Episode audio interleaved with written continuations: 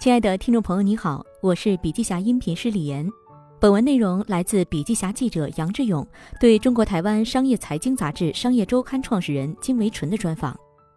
音频为部分精彩观点节选，想要了解更多细节，还请阅读原文。本期音频还可以在喜马拉雅、懒人听书、蜻蜓、乐听、三十六课、荔枝等平台收听，搜索“笔记侠”即可。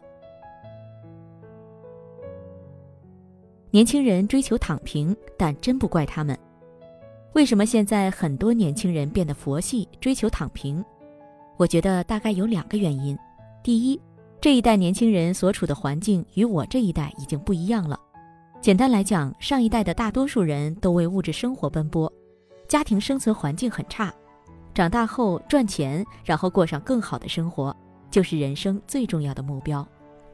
现在很多年轻人的成长环境相比以前好太多了，所以对于年轻人来讲，物质生活不再成为人生老大难的问题后，工作的热情和动力与以前相比可能会弱很多。以富士康加班为例，如果时间拨回到二十年前，工人能获得加班机会是非常高兴的，因为他多加一会儿班就可以多领一些钱，就可以给家里添个物件，或者让小孩喝上好奶粉。因此，我们是很有动力的，因为增加的收入与生活质量的改善有着密切的关系。换到现在，我们在加班的时候，心里会想：我赚的这点钱能干嘛？基本生活用品也不缺，车房想买也没那么容易，不晓得哪一天才能买到。虽然在做同样的事儿，但心理状态不一样了。所以，当前社会结构的变化导致原有的工作和生活目标无法维持。乃至激励年轻人的热情跟动力。第二，意义感变得更加稀缺了。制造意义和幸福的能力是现在很多年轻人的父母和单位领导所没有的，而上一代依然想要用过去的方法教育年轻人，解决年轻人现在的问题。在北京创业，当年二十五岁的楼南时说过：“现今社会太缺乏爱，我想把自己的公司变成很有爱的组织。”如果我们这一代做的比较好一点儿，或许可以改变上一代的一些氛围。年轻人看到上一代不懂得爱，也想变成上一代的样子，因此想用他们的行为来改变上一代的我们。有关家庭的一句名言是：“孩子是父母的镜子”，放在企业也适用，但可以改为“员工是老板的镜子”。用感恩的心向孩子学习，是父母最该做却很少做的事儿。企业领导和管理者也一样，我们管理企业很多年了，一直在思考这些事情：如何成为一名合格的管理者，为下属做一些事情，好让他们真正过好自己的人生，不求躺平。管理者的自我修炼，如何帮助年轻人找到意义感？过去我们的赚钱需求太强了，即使在企业里待着不舒服，但为了赚钱都愿意接受和忍耐。不过，在生活条件逐渐变好的今天，工作除了要满足物质需求，还要满足精神需求，让年轻人在公司里觉得有意义，觉得被看见，觉得可以产生热情，产生链接。而这就要涉及到企业文化和工作环境。一家公司第一眼能直观感受到的就是环境，环境好坏一眼就看出来了。但是，工作环境不是让大家吃喝玩乐，事儿少钱多离家近。而是可以让人的生命得到成长，在工作中得到意义感，在共同做事的团队氛围中得到精神与物质的双重满足。曾经有一位企业家跟我讲，他的同行加百分之三十的工资把他的员工挖走，但走了没多久，那个员工又回来了。为什么？因为员工走的时候，他心里想的是加这么多工资，不去就没机会了。但到那边发现工作环境太差了，不开心，也没有意义感。后来想，宁愿少百分之三十回原有公司，起码工作起来舒心。那我再来讲讲更加重要的东西——企业文化。企业文化好坏只有一个检验方式：做出来给别人看。我认识一个企业家，他在企业中的大部分时间不是在开会，而是在打扫卫生。他是老板，公司也不小，每天员工还没到，他就先到了。他到了公司，看见哪块玻璃不干净就去擦。哪个厕所不干净，他就刷。反正他看到任何不干净的地方都去清理。员工还没来公司，他在打扫卫生；员工下班后，他还在打扫卫生。而且真的是高高兴兴做这件事儿。后来他跟我讲，公司什么事儿都没有，几乎不用他管。为什么呢？因为一个老板身价已经很大了，他愿意每天认认真真的做小事儿，而且常年如一日做得这么开心。员工看到后就会想，老板都愿意做这些小事儿，我还在计较这是你的事儿，不是我的事儿，心里就会很内疚。很多时候，管理经常出问题，就是因为大家在互相计较。事儿上练心，王阳明强调，事儿上练心，就是在每一件事儿中为团队付出，并在过程中修正自己。我们之所以在一起，是因为要共同做一件事儿，可能各有所需，也可能有一个共同目标，所以有缘分在一起做事儿。做事儿的时候关系很密切，就会产生碰撞。尤其是任务挑战比较大的时候，团队在进行的过程中一定有很多碰撞。但亲密关系的修炼要有碰撞才能看到问题，不然平常距离很远，大家看起来都没事儿，但距离很近的时候就会变成亲密关系，必然会产生碰撞。碰撞以后你又不能离开，比如工作状况你不能随便离家，家庭关系不能随便离开，怎么办？反求诸己。回头去想，我到底怎么了？碰撞的时候，你能不能够跟人家好好沟通？你愿不愿意设身处地的从别人角度去了解这个事儿？你愿不愿意坦诚自己的弱点和没有做到的事情？你愿不愿意降低自己去跟别人求助？在这个过程中，你的内在就会发生转变，我们叫做生命状态的位移。碰撞产生位移，位移以后，你在一个不同的位置看到的事情就变成不一样了。也就是说，你已经在一个更高的维度看事情了，心性逐渐有所突破，有所成长。与团队共成长。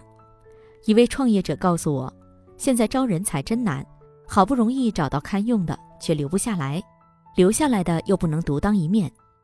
直到我在他公司看到他亲自主持会议，与会的同事面色凝重，他一一指出下属哪里做得不够好，然后下达指令。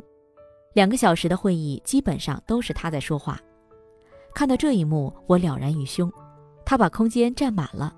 人和人在一起，尤其是共事，没有空间就难以成长，难以平衡，也就无法自在，不宜长久。那么，管理者为什么会不自觉占空间呢？第一，自信不足，就会这几件事儿，只有你会，别人不会，才会觉得有安全感。第二，可能骄傲自大。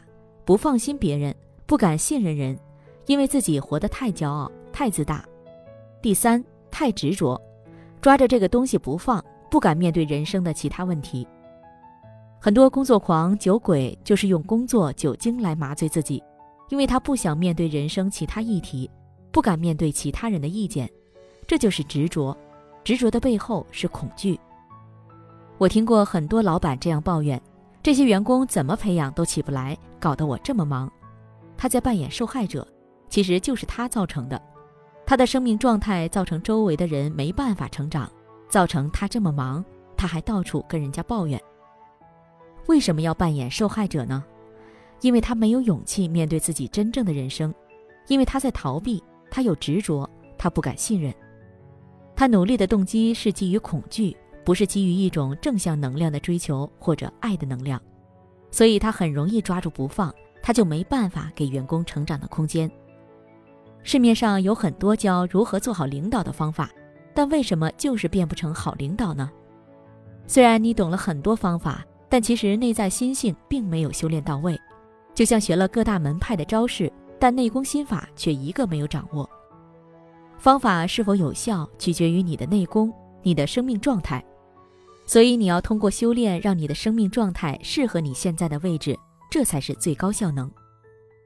人生最重要的三个认知：第一，不仅要发挥优点，也要修正缺点。年轻的时候，我觉得每个人都有优点和缺点，认为比较有成就的人能够充分发挥自己的优点，并隐藏缺点。后来经历了一段时间，我发现，也许你在发挥优点时，可以得到一点世俗的成就。但是有很大的副作用，优点越多，缺点就越不用改，而你越不改的时候，你最后就会不喜欢自己，会不快乐。最后我才知道，如果你既想成功，也希望自己幸福、开心、有意义。优缺点这两条路都得走。第二，怕麻烦才麻烦。十年前有人采访我，我就是三不原则：不找别人麻烦，不被别人找麻烦，不给自己找麻烦。那段时间日子还比较舒服，但后来我发现不是这样。我觉得不找麻烦，很多时候是在逃避，逃避跟自己在一起，逃避跟别人在一起。最后虽然自己没有烦恼，但是也不开心，活得很孤独，活到自己的一个孤岛里去了。如今的我开始修炼不怕麻烦，我发现其实身外的人和事都无所谓麻烦，麻烦的是自己的念头。当事情发生，负面情绪由内而生，头脑立刻给它贴上麻烦的标签。开始启动麻烦处置反应模式，结果当然是越麻木越烦躁，麻烦一再重演，正是无意识和逃避的结果。人生就在不间断的麻烦中停滞、虚耗和错过。第三，求人还是不求人？小时候因为家境一般，凡事难以做主，几乎事事都得求我妈妈，所以我就必须要考虑她的想法，事事求人的感觉很难受。我因此暗自许愿，有朝一日独立自主，再也不张口求人。走入社会做事儿后，挣到了钱，终于如愿不求人，我觉得好开心。后来因为创业，公司财务吃紧，身为公司负责人，为了公司能够走下去，不得不抛头露面，四处求人，我觉得痛苦极了。当公司财务好转，终于不用求人了，顿时心情非常舒畅。现在回想起来，我人生那两段不求人的日子，其实都没什么长进，反倒是求人的日子成长飞快。我有一个比方，人一旦自认不求人，就很容易不在意别人的看法，陷入自我感觉良好的舒适圈。人生其实就是一个爬山的过程，我们所有人都在爬一座山，不同修行的人在不同的时代走不同路径，在到达山顶之前。每个人看到的风景都各不相同，为什么会起争论？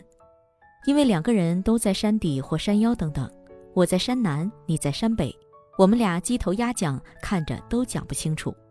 而那些活出生命状态的人，拥有影响力的人，可能都爬到山顶了，他生命状态到那里，在山顶看到的风景都是一样的，所以越往上走，大家说的话越来越一样。从山脚到山顶。其实是我们自己的人生修行过程，不放弃每一个当下，努力前行，你会发现不畏浮云遮望眼，自缘身在最高层，也并非是一种虚妄。